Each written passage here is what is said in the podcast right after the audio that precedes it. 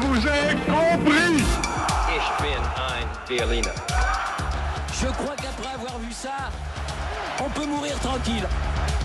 C'est historique. Bonjour Fabrice Dalméda. Bonjour Théo, bonjour à tous. Aujourd'hui s'ouvre donc à Paris un procès contre la France, procès intenté par les héritiers de René Gimpel, un grand marchand d'art français. Ses descendants réclament trois tableaux peints par André Derain, l'un des pionniers du fauvisme, des tableaux qui auraient été spoliés pendant la Seconde Guerre mondiale. D'où vient ce litige? Ben, en fait, René Gimpel a été d'origine juive et il a dû fuir pendant la Seconde Guerre mondiale et laisser sa galerie parisienne. Une partie de ses œuvres y ont été saisies par les nazis, d'autres chez un transporteur. Dans l'urgence, après l'été 40, il a même dû vendre à bas prix des tableaux pour assurer sa survie. Il explique, ça- il explique cela très bien dans son journal publié à titre posthume dans les années 60, car il est mort au camp de Neuengamme, déporté pour fait de résistance. Et la famille Gimpel n'a pas pu récupérer ses toiles prises par les Allemands après la guerre. Non, peu d'œuvres lui sont revenues après-guerre. Sa petite fille Claire a découvert cette histoire d'ailleurs assez tard et s'est impliquée à son tour dans ce crève-cœur familial. Et c'est ainsi qu'elle a relancé des actions pour des toiles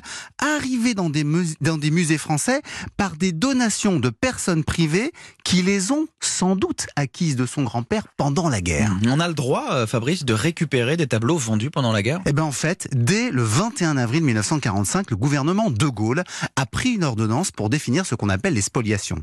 Il y a les objets saisis par l'ennemi, bien sûr, mais surtout, il est précisé que les objets vendus après le 16 juin 1940 par des personnes menacées par Vichy ou par les Allemands sont supposés vendus sous l'emprise de la violence. C'est donc à l'acheteur de prouver qu'il a payé un juste prix, sinon il doit les restituer ou indemniser le vendeur. L'État doit donc démontrer que les œuvres en sa possession avaient bien été acquises honnêtement par les propriétaires de l'époque. Or, depuis 2013, date des premières demandes des Gimpel, ben pas de réponse.